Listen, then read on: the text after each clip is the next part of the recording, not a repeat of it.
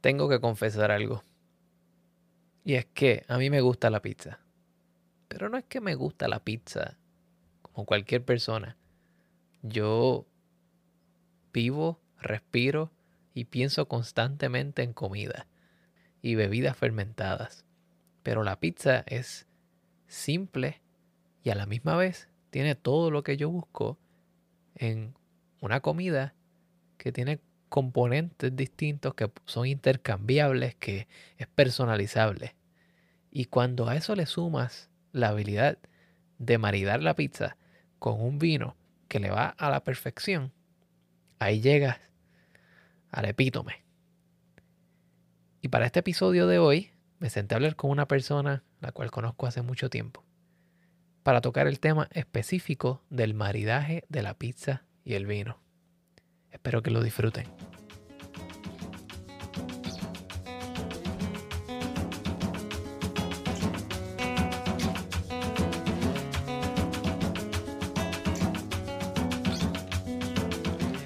Bienvenidos a The Food Engineer Podcast, un podcast dedicado a la exploración de alimentos y bebidas fermentadas. Yo soy tu anfitrión, Cristian Mercado.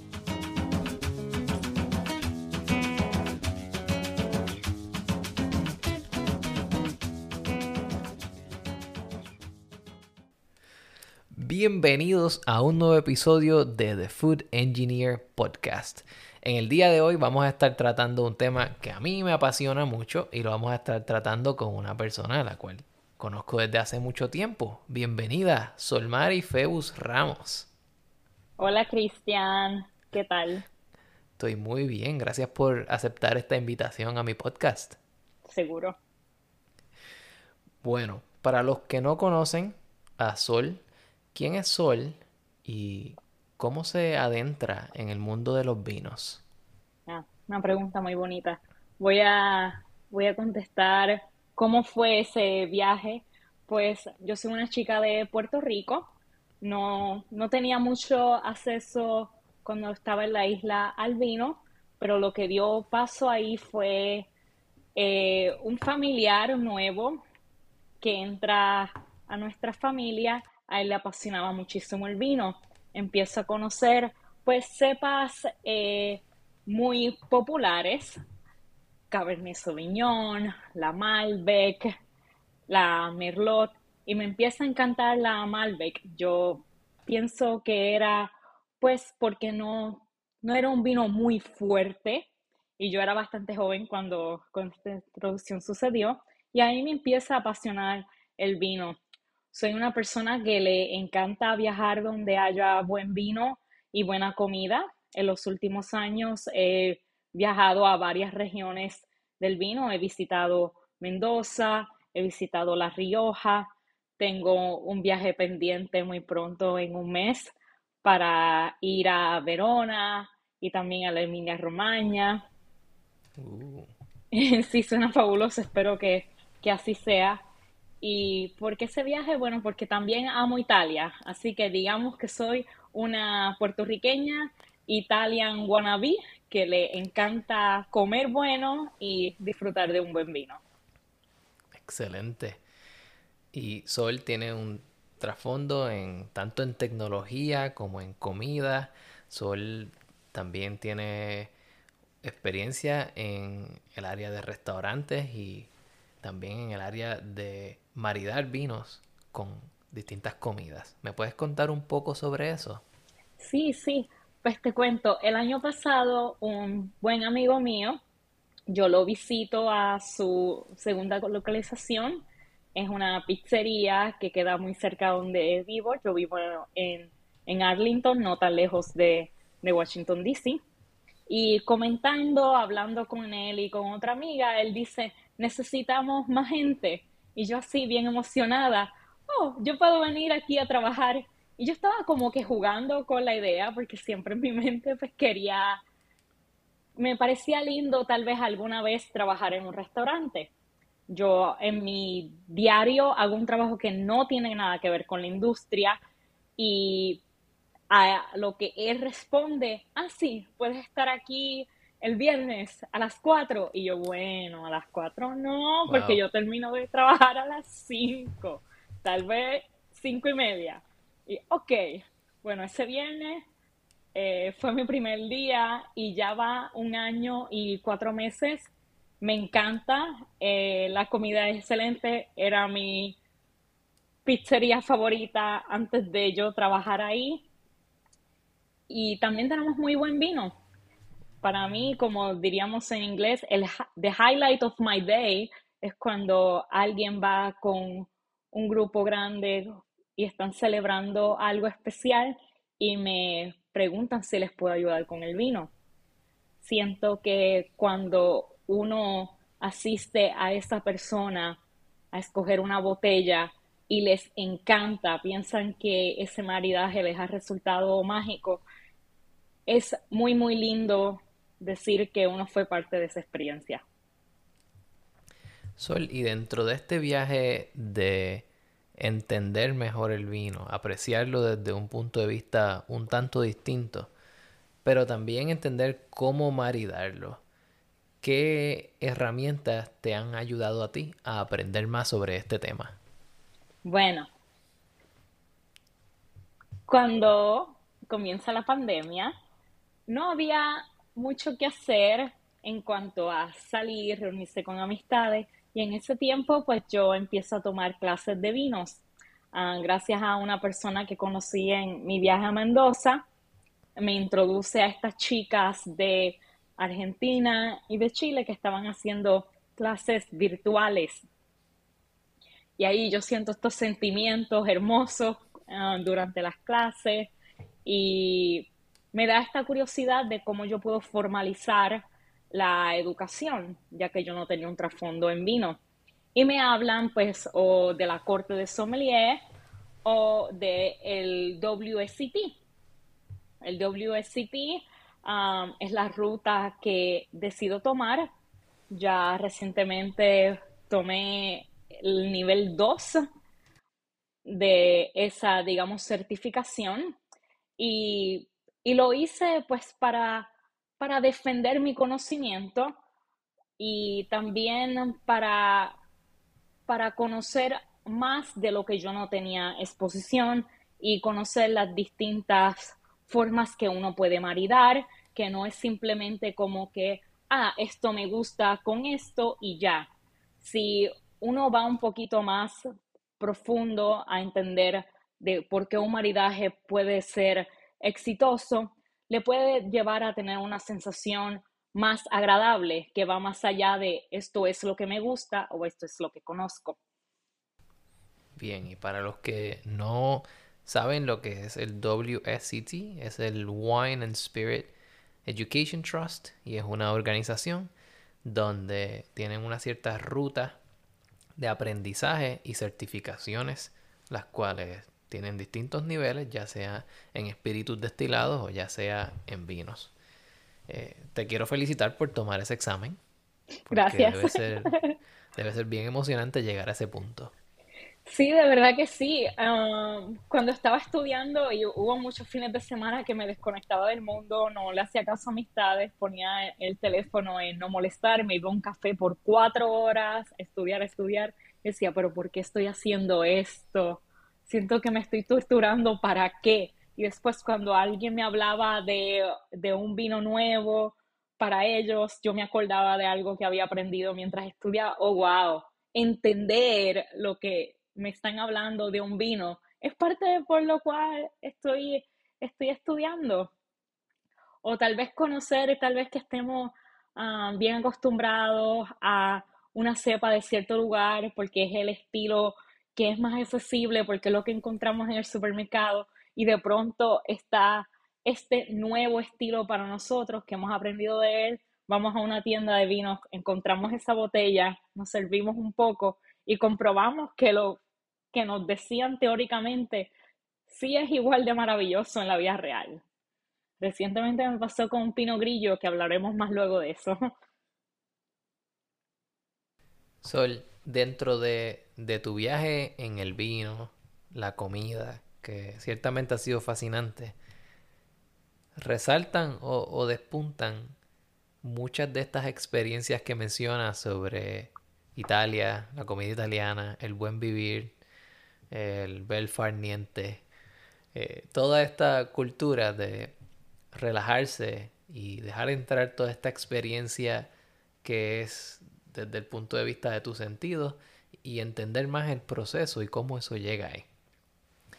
Yo tiendo a traer a este podcast especialistas, especialistas en fermentación, especialistas en cerveza, y para mí tú eres un especialista cuando se trata de parear o maridar ciertos sabores, específicamente pizza y vino. Sí. Así que cuéntame, ¿qué tienes para nosotros en el día de hoy en términos de pizzas y vino? Bueno, no sé si tú te acuerdas cuando vivías en el área que nos reuníamos o a comer pizza o a hacer pizza.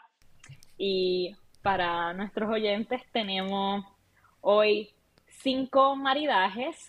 Algunas pizzas van a ser pizzas con nombres muy familiares para ustedes. Otras van a ser pizzas un poco más curiosas para las cuales tenemos unos maridajes increíbles. Ciertamente. Vamos a empezar con la primera pizza. ¿Cuál es de todas esa pizza que tú crees que es, digamos, como le llaman en inglés, el gateway drug? ¿Cuál es la puerta a, a este mundo? Bueno, eh, cuando la gente va al restaurante donde yo trabajo y son nuevos, yo siempre les digo, bueno, para juzgar si, si somos buenos o no, les recomiendo que empiecen con una margarita. Si hacemos bien la margarita, en su opinión, pueden probar otras pizzas la próxima vez que, que vengan. Así que yo creo que podemos empezar con la margarita, es una clásica, ¿verdad? Definitivamente. ¿Qué lleva una margarita?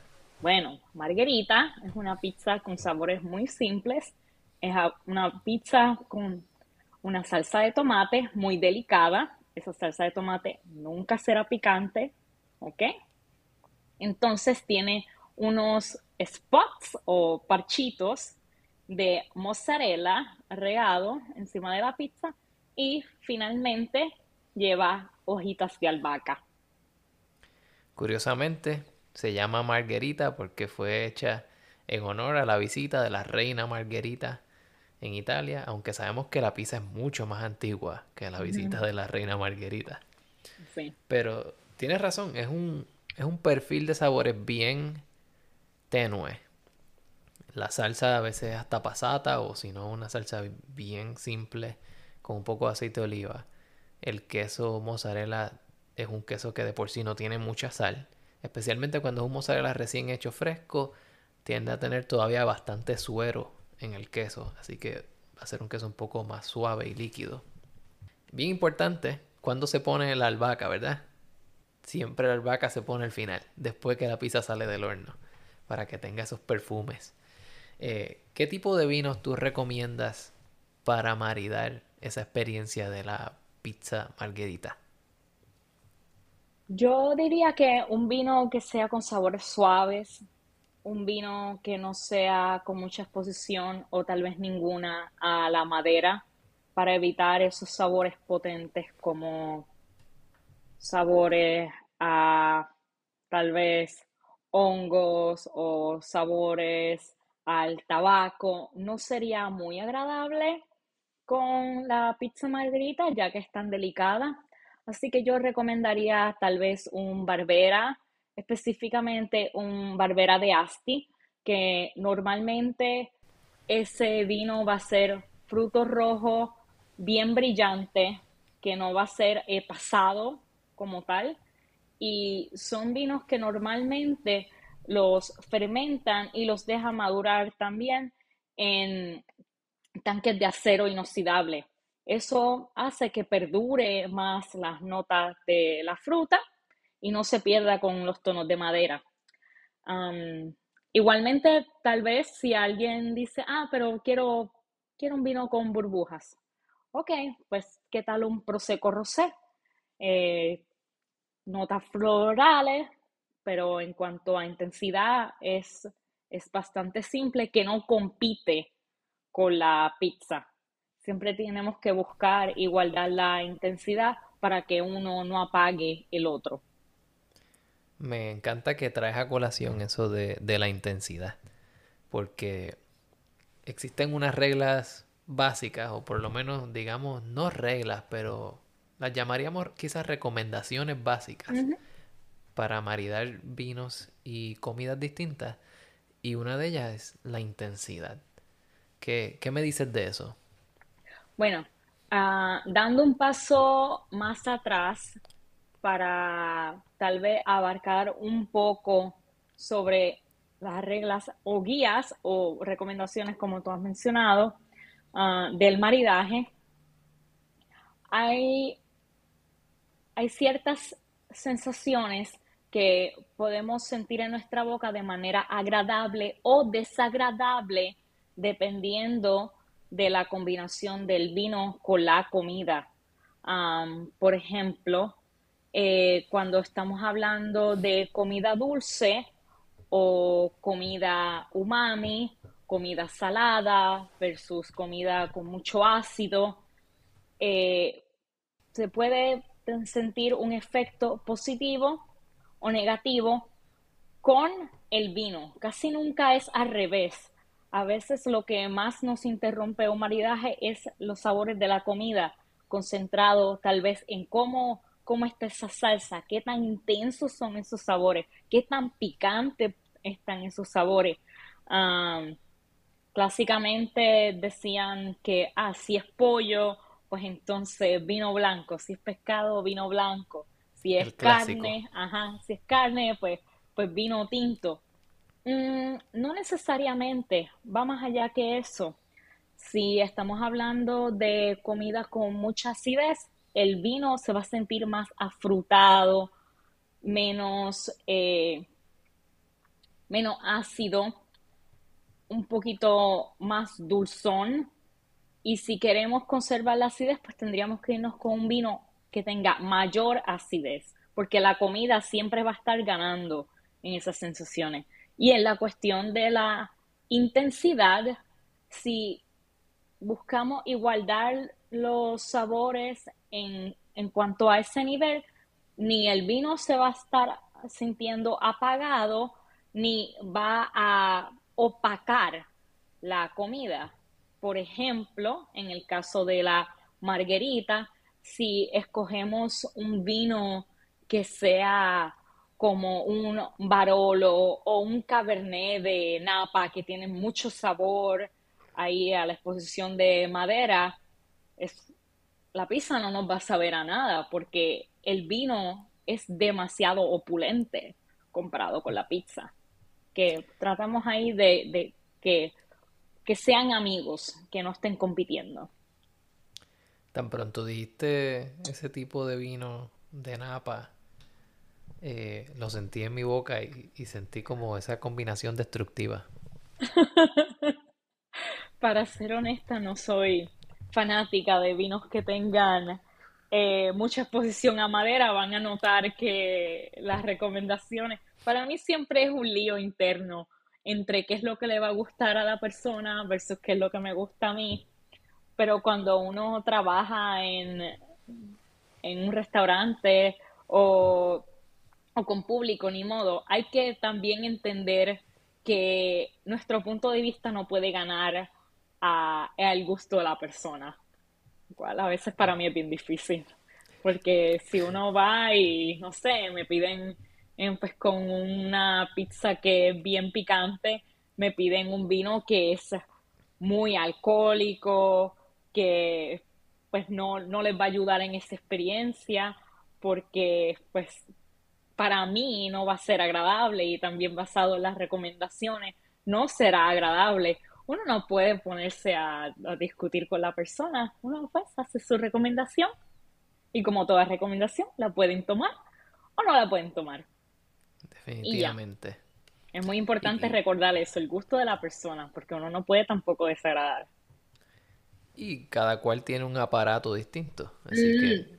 esa es tu herramienta y, algunos de nosotros somos más sensitivos a algunos sabores que a otros.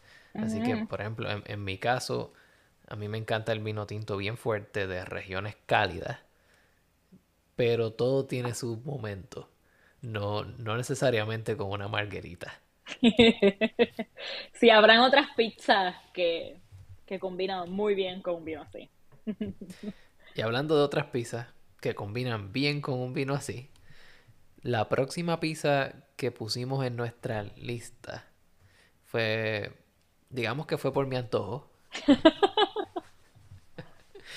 Eh, es una pizza de andulla. Y Sí, para darle un poco de trasfondo en la andulla, la andulla es una, un tipo de salchicha eh, tradicionalmente del sur de Italia, eh, digamos que bien al sur, y se hace muchas veces tradicionalmente, se hace dentro de un, intestino y es básicamente mitad carne, mitad grasa, y se le echa mucho ajo y chile picante. Luego el intestino se amarra como una bolita y ese, esa salchicha completa es ahumada. Cuando la abres, tiene la textura de casi una crema, especialmente a temperatura ambiente. Es bien cremosa, así que con un poco de eso en la pizza, y estamos hablando de una pizza básica, salsa de tomate, queso mozzarella y un poquito de andulla, ese sabor permea todo, especialmente por la cantidad de grasa que tiene. Tiende a regarse por la superficie y entonces es una experiencia bastante intensa. ¿Qué tipo de vino tú recomendarías para parear ese tipo de pizza tan intensa? Bueno, aquí yo creo que tú estarías, como diría en inglés, um, happy camper, porque ah, basado en la intensidad y también de que es una pizza que es picante, yo recomendaría un vino que sea con taninos muy suaves. Los taninos es lo que conocemos como la sensación en la boca que se nos restringe, que sentimos esa sensación de resequedad. Algunos de nosotros somos más sensibles a ello um, que otros. Y esa sensación de altos taninos con comida picante a veces no suele ser una, una experiencia agradable. Ahí se rompe un poco la regla de si es carne, pues entonces me voy con, um, con, con tinto, porque no puede ser cualquier tinto. Yo diría vino de taninos su- suaves, con mucha fruta, tal vez fruta madura, frutos oscuros, para que sea más, suave, que tenga menos acidez. A veces la acidez es enemiga con el pique, o a veces también funciona, dependiendo del escenario. Pero yo diría tal vez vinos de, ah, del sur de Italia, donde el clima es bien cálido, tal vez un Nero d'Avola que sea ahí mucha fruta, pero que sea suave en nuestra boca, o hasta vinos de Puglia, que, que no está en la región, pero comparten muchas características, y ahí están pues los primitivos, yo hasta el sol de hoy no me he tomado un primitivo que no me haya agradado, o hasta un negro amaro, que son full body, con vinos con cuerpo, pero mucha fruta, que nos ayuda con esa sensación del pique. Me gusta que traes a colación eh, esa, esa relación entre el cuerpo, de nuevo, como dijimos anteriormente, la intensidad y, y lo que estamos comiendo. Pero también está esta otra relación que se menciona, que es que si crece junto, va junto. Sí, Así que si tenemos una salchicha que es típica de la región sur de Italia, puede haber vinos en esa área que ciertamente o culturalmente sean buenos amigos de esta combinación o de este maridaje. sí, ah, también relacionado a, ¿verdad? cómo clásicamente se marida, pues tenemos dos formas, que es o contraste o complementario, ¿verdad? Pero aparte de eso, también es lo que es regional, porque es lo que está accesible normalmente a esa población y usualmente va muy bien, va muy bien. Definitivamente, si, si creces en un área y en esa área tienes los mismos sabores por cientos o quizá por miles de años, como cultura eventualmente vas a, a conseguir cuáles son las cosas que funcionan bien juntas. Correcto. Entonces, ya hablamos un poco de dos pizzas bastante básicas, que son la margarita y la andulla. ¿Qué otra pizza tienes para mí en el día de hoy, Sol? Bueno, yo creo que siguiendo esa línea de lo que eh, crece junto, combina o marida bien, eh, yo propongo que hablemos de la afumicata. Mm, ¿Qué tal? me encanta. Sí, adelante. Bueno, eh, la pizza affumicata es ah, una pizza que yo la encuentro muy curiosa. Es una pizza que conlleva mozzarella, pero ahumado. No hay una receta fija. Normalmente esa es la base, queso mozzarella ahumado. Hay algunas personas que le añaden speck, que es nada más que prosciutto ahumado. Algunas personas le ponen un glaseado de balsámico y para mí, si quisiera hacer un maridaje regional, pues yo me iría tal vez con un lambrusco, por ejemplo. Esa, esa combinación para mí es indiscutible.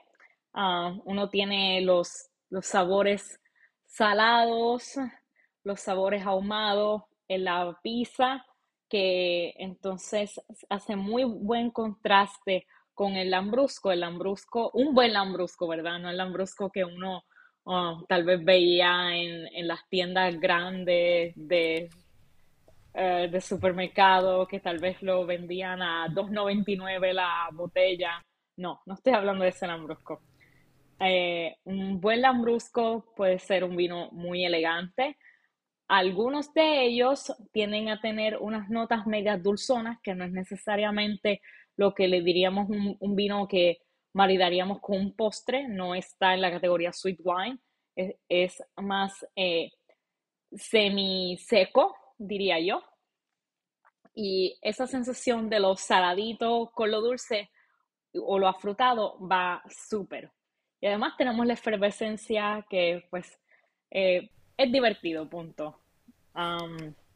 Y ahí pues tendríamos, pues de Módena viene el balsámico, también en esa área se produce mucho prosciutto, el lambrusco es muy popular en esa área también de la Emilia Romagna, así que, ¿por qué no?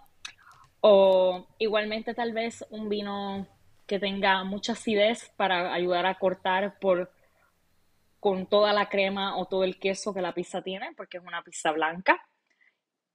Pero de nuevo, mantenernos alejados un poco de la madera, porque los sabores que tenemos en la pizza no son sabores que piden um, tal intensidad.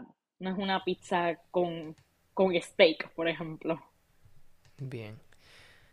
Me habías dicho entonces que era eh, pizza ahumada con mozzarella ahumado, speck y balsámico.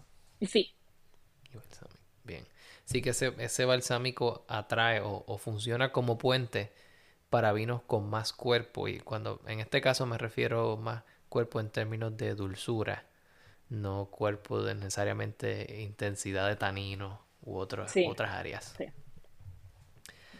Entonces, una pizza tan fuerte, tan ahumada, y me dices que tú te alejarías de la madera. Me está muy interesante porque cuando yo pienso en algo ahumado, pienso en madera, pero es cierto lo que dices, el, el olor a madera puede ser obstrusivo Sí, cuando se trata de un, un maridaje.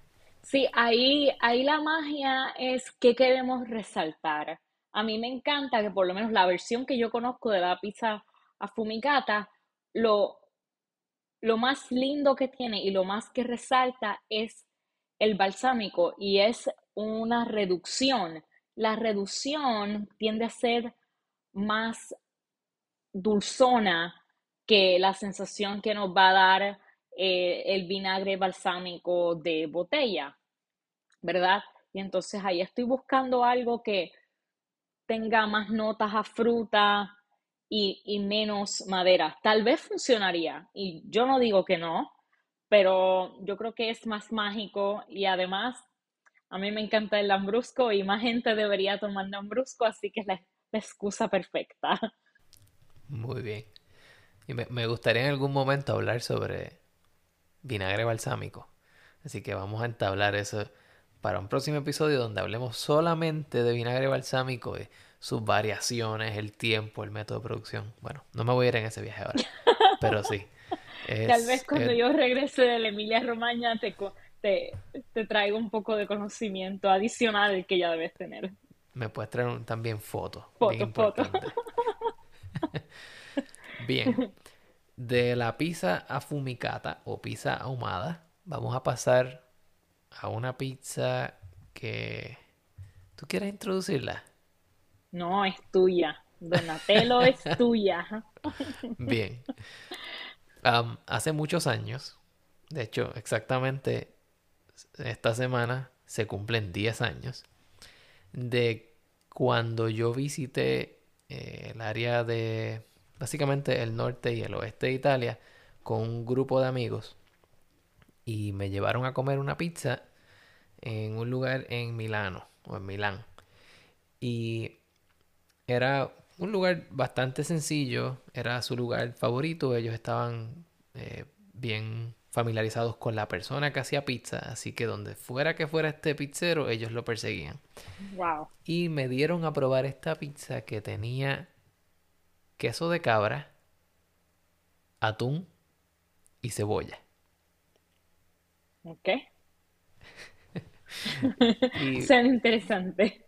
Sí, no, cuando yo la vi, yo no sabía qué era, así que me dijeron, cómetela. Y yo, obviamente, donde fuera hicieras lo que vieres, o, como dice en inglés, one in Rome, eh, me senté a comer esta pizza y, y fue una explosión de sabores y de sensaciones. Porque, número uno, yo nunca había pensado que tú pudieras poner atún de lata en una pizza. Eh, atún de lata conservado en aceite específicamente. Y el atún, junto con el queso de cabra, eh, hacen una combinación interesante porque el queso de cabra tenía bastante grasa, el atún de lata tiene bastante grasa. Y entonces le pusieron unas cebollas de tropea, que es un tipo de cebolla un poco eh, más oscurita, como una cebolla violeta, que es local de Italia y que es bien famosa allá. Y hace una combinación muy buena porque la cebolla cuando está caramelizada puede unir muy bien el sabor, el unto o el graso del atún con el graso del queso de cabra. Y la he hecho dos o tres veces en mi casa y siempre me encanta. Ahora bien, ¿qué me dices Esperando la invitación. Sí, voy a tener que traerte acá para que tú hagas la combinación acá. Eh, pero que conste que para como parte de mi asignación para hacer este episodio con Solmari, eh, yo logré contactar al pizzero, al pizzaiolo que hizo esta pizza y preguntarle cómo él la hace y qué tipo de, de vino utilizar para esto. Y básicamente él me dijo o cerveza o vinos locales del área donde la pizza es. En su caso, él prefiere vinos de Liguria para esto. Y el tipo de uvas que me mencionó eran uvas locales, no muy conocidas, que normalmente se utilizan para hacer los blends de vino, para hacer las mezclas. Así que inténtenlo.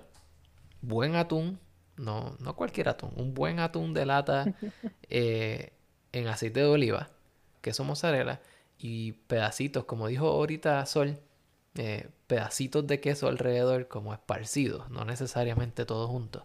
Y lo mismo con el atún y lo mismo con la cebolla. Ahora, Sol, ¿con qué tú maridarías ese, ese monstruo de pizza? bueno, no sé. Ojalá esta opinión fuera un poco más informada y me llegara una invitación a mi casa para probar esa pizza. yo llevo el vino, por favor, invítame. Eh, ok, eh, bueno, sin, sin conocer y ya sabiendo que son unos sabores que, que de por sí solos son bastante fuertes, porque está el queso de cabra, que tiende a ser un, un queso que resalta, no son unos sabores suaves como un mozzarella, por ejemplo.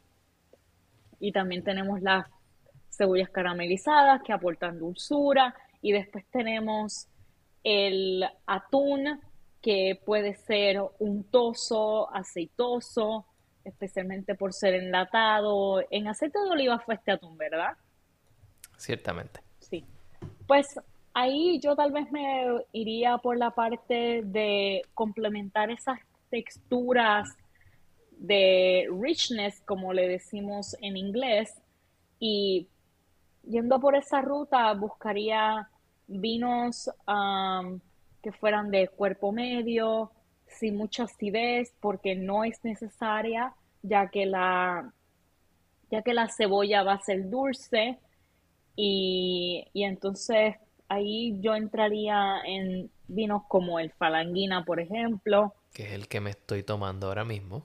o también um, vinos que sean tal vez con estas notas que aportan las lías.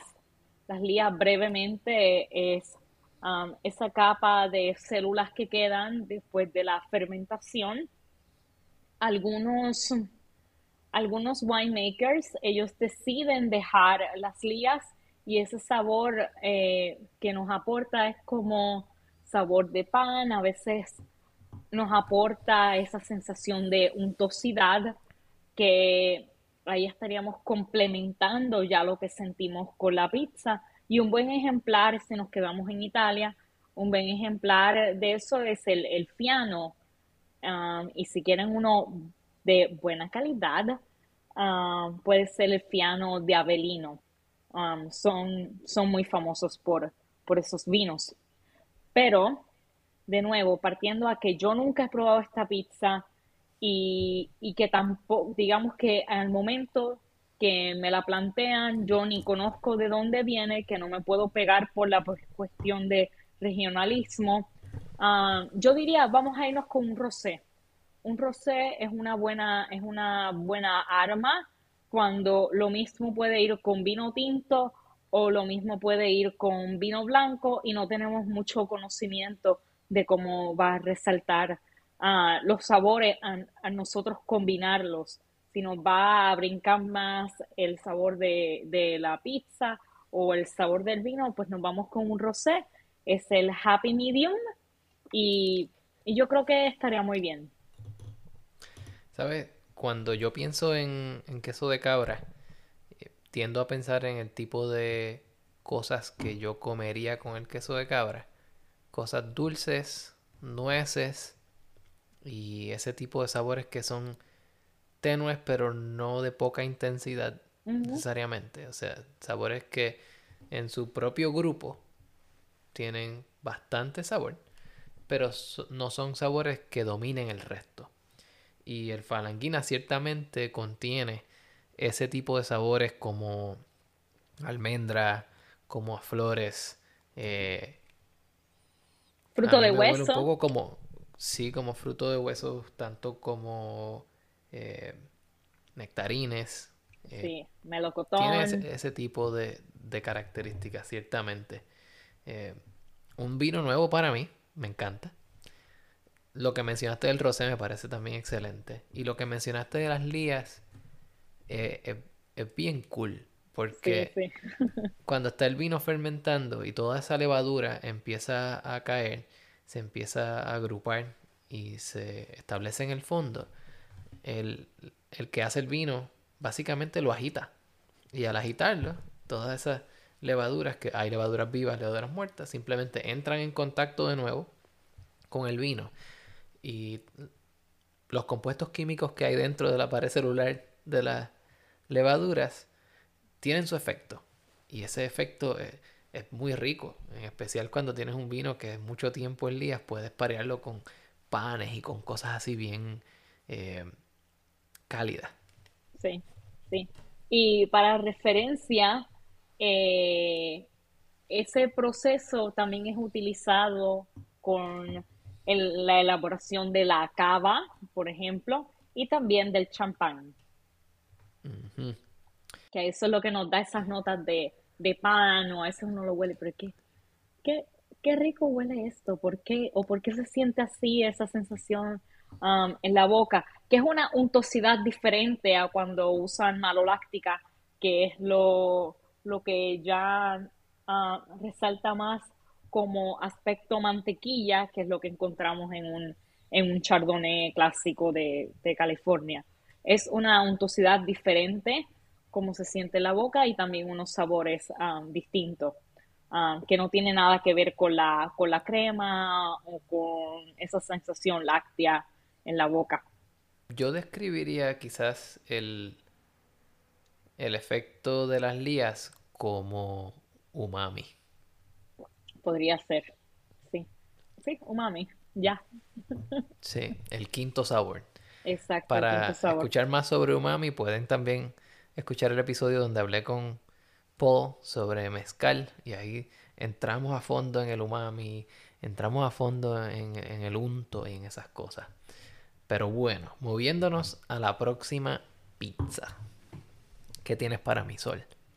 Bueno, ahí ya que hablamos un poco de lo umami, yo diría una pizza blanca con trufas. ¡Wow! Sí. Eso es un plato de comida completo. Bueno, y también muy elegante, porque que yo sepa, todos los días uno no tiene dinero para ese gusto. Claro, yo, yo creo que yo he comprado trufas una vez en mi vida y venían ya preservadas, no eran Yo frescas. nunca, yo nunca. Yo he comprado el, el aceite de trufa que, que a veces dicen que no es ni auténtico y, y bueno, no más seguro que tienen razón porque donde lo compré mm, no van a, a tener ningún producto así tan, tan elegante, digamos. Pero ciertamente el sabor a trufas de verdad que es intrusivo, es invasivo, acapara tus sentidos de una cierta manera que, que yo no sabría con qué parearlo. Así que, ¿qué tiene esta pizza? Bueno, ¿Cómo, cómo se forma? Sí, esta pizza lo mismo puede ser a base de varios quesos o también puede ser estilo bechamela o bechamel. Ah, y lleva trufas ralladas esparcidas en toda la pizza y también lleva aceite de trufas, que ahí como si le faltara intensidad, pues se le añade más. Y ahí tendríamos que tomar en cuenta que estos sabores son bien intensos, bien potentes en la boca, que no podemos irnos con un pino grillo sencillo, precisamente porque entonces mm, no va a ser una sensación eh, maravillosa lo que vamos a tener en la boca. El vino se va a sentir muy, muy apagado. Yo optaría tal vez yéndonos por esa línea de, de lo umami. Yo diría, bueno, si me quiero ir fuera de Italia, porque ya me he comido estas cuatro pizzas anteriormente con todos estos vinos italianos. Tal vez yo lo combinaría con, con una champaña, que la champaña tiene suficiente acidez para combatir toda la crema o todo el queso que tiene esta pizza, ah, pero también tiene suficiente sabor para competir con la, competir de manera amistosa con las trufas, ¿verdad? Am, y también otra buena opción sería hacerlo por regionalismo y ahí pues las trufas en Italia pues eh, son mayormente del área de Piemonte y en el área de Piemonte pues tenemos vinos buenísimos que podemos encontrar eh, de Nebbiolo y ahí pues les puedo mencionar el Barolo, ¿verdad? Ya que estamos tomando, consumiendo una pizza que es muy elegante, pues ¿por qué no um, escoger un vino con la misma elegancia.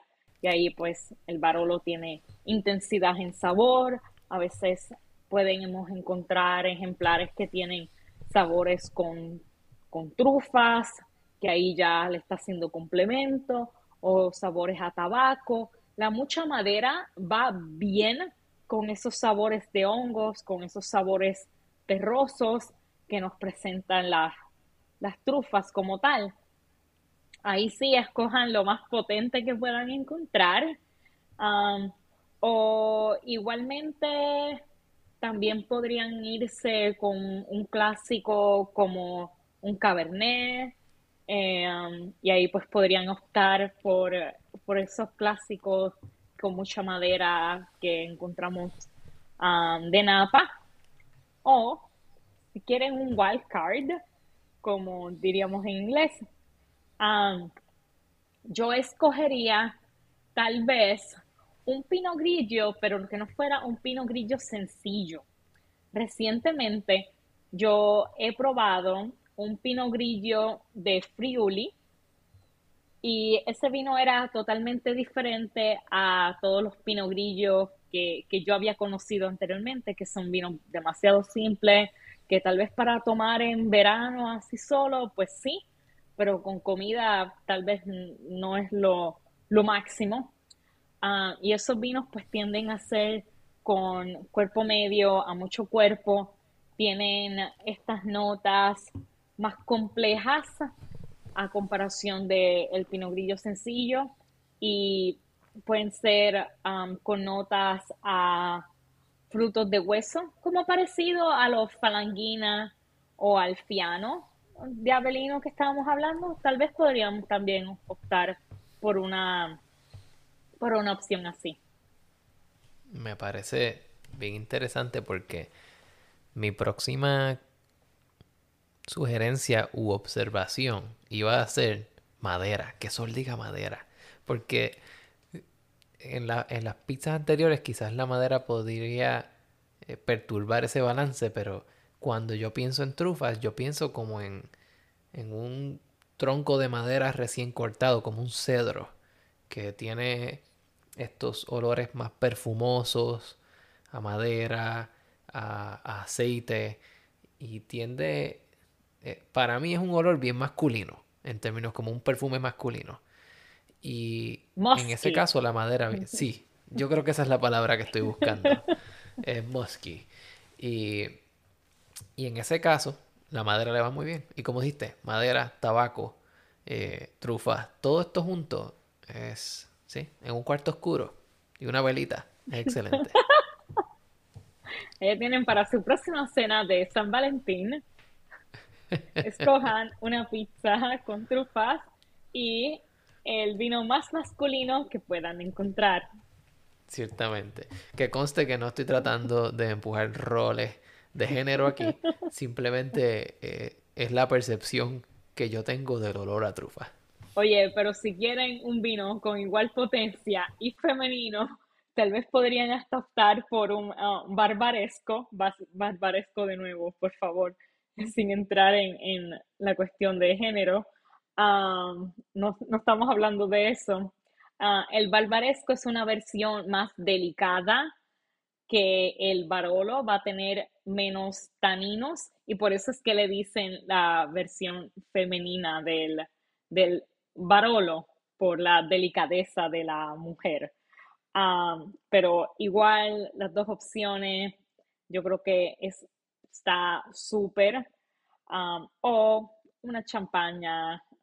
A, a, mí me gusta más la idea de la, de la champaña. Interesante.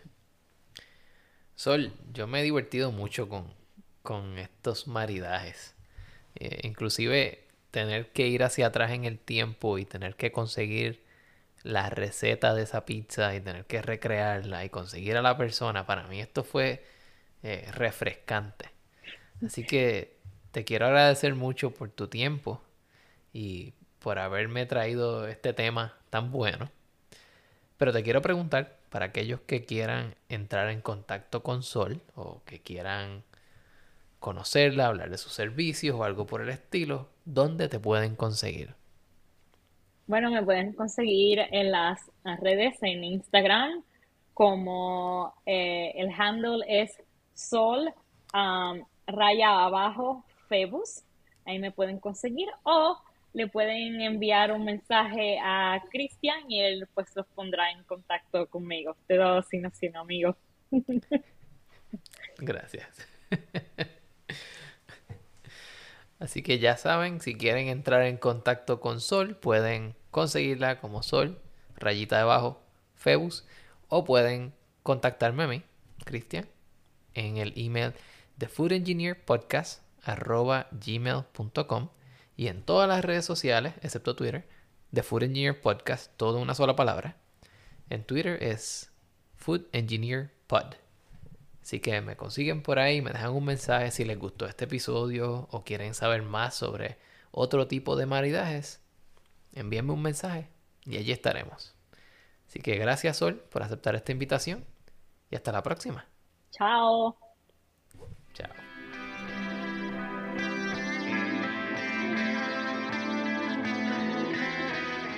The Food Engineer Podcast es producido y editado por Cristian Mercado. La canción que escuchan a continuación se titula Razón de Vivir de Fellow Marshall, una producción del señor Pedro Lavesari. Pueden conseguir su música yendo a Bandcamp o siguiendo el enlace en las notas de este episodio.